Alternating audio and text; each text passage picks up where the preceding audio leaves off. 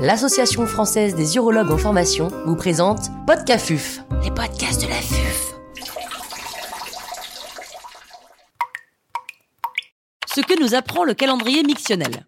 Docteur Inès Dominique, chirurgien urologue au groupe hospitalier Diaconesse et Croix-Saint-Simon à Paris, nous fait part de son expertise. L'intervenante n'a pas reçu de financement. Qu'est-ce qu'un catalogue mictionnel? Le catalogue mictionnel ou calendrier mictionnel permet d'avoir un reflet sur plusieurs jours du fonctionnement vésical des patients. Il est rempli par le patient lui-même. La majorité des catalogues mictionnels sont en format papier, mais il existe également un catalogue mictionnel digital pour les patients le souhaitant.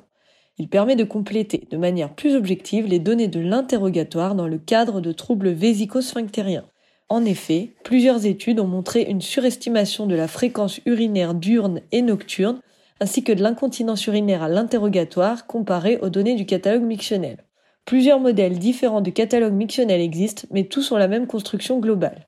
Il s'agit de relever sur 3 ou 4 jours, non forcément consécutifs, les heures de miction ainsi que le volume mictionnel pour chaque miction.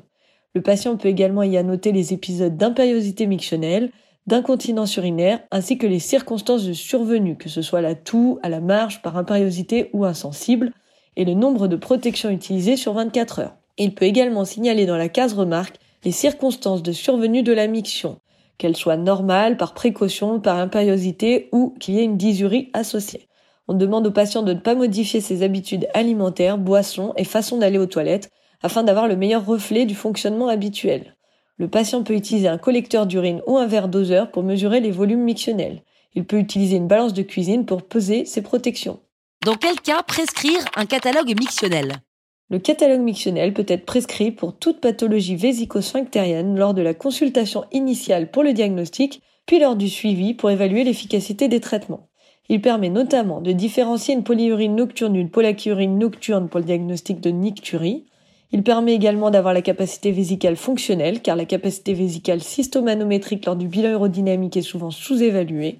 Il permet de diagnostiquer une hyperactivité vésicale clinique et d'évaluer son évolution sous traitement. Il permet également de caractériser une incontinence urinaire ainsi que le degré d'importance de l'incontinence. Pour cela, il faut également l'associer à un pas de test, c'est-à-dire à une mesure du poids de fuite par 24 heures. Enfin, il permet de mettre en évidence des hyperhydratations provoquant des polyuries et des troubles urinaires seulement par rapport liquidien trop important. Il ne faut pas hésiter à le faire refaire au patient avant chaque consultation de suivi afin d'avoir une évaluation objective de l'efficacité ou de l'échec des traitements et des prises en charge. Il faut bien sûr s'assurer de la bonne compréhension du patient et de la possibilité du patient de remplir le catalogue missionnel. Il peut se faire aider par un proche s'il le souhaite. Une information est importante avant de remettre un catalogue mictionnel afin qu'il soit bien rempli. Quels sont les critères d'interprétation d'un catalogue mictionnel? Il faut d'abord vérifier que le patient est bien rempli chaque jour sur 24 heures, c'est-à-dire du premier lever du matin jusqu'au premier lever le lendemain. En effet, certains patients trouvent cela contraignant et ne remplissent pas la journée ou la nuit, ce qui gêne l'interprétation. On vérifie ensuite le volume mictionnel des 24 heures afin de s'assurer de l'absence d'hyperdurèse, soit pathologique, soit par excès d'apport liquidien. On vérifie également que la durèse n'est pas trop faible, soit par restriction, soit pathologique, car cela pourrait également sous-estimer les troubles urinaires du patient. On calcule ensuite le nombre de mictions diurnes et nocturnes afin de rechercher une polachyurie. On définit une polachyurie diurne comme un nombre de mictions supérieur ou égal à 8 en période d'éveil. Une polachyurie nocturne ou nicturie est définie par plus d'un lever nocturne qui réveille le patient et qui le gêne. Il faut toujours vérifier si les volumes mictionnels la nuit ne sont pas trop importants, c'est-à-dire supérieurs à 25 ou 30% du volume total d'émission ou supérieur à 500 ml, ce qui pourrait être en faveur d'une hydratation trop importante le soir causant la polachyurie nocturne.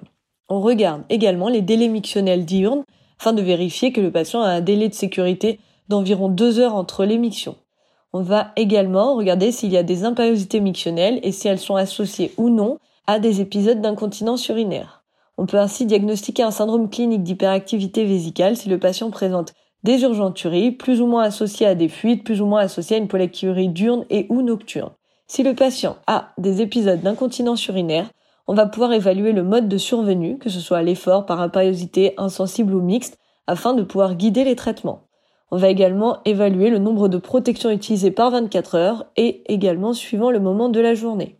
Le catalogue mictionnel permet également de diagnostiquer des comportements non adaptés du patient, comme des mictions de précaution répétées ou des apports hydriques trop importants et ou mal répartis dans la journée pouvant être à l'origine de sa gêne urinaire.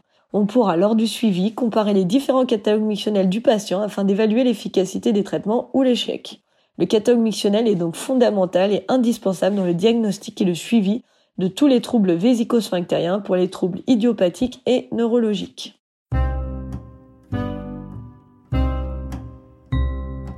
Un grand merci au docteur Inès Dominique pour ses conseils précieux. C'était Podcafuf, les podcasts de la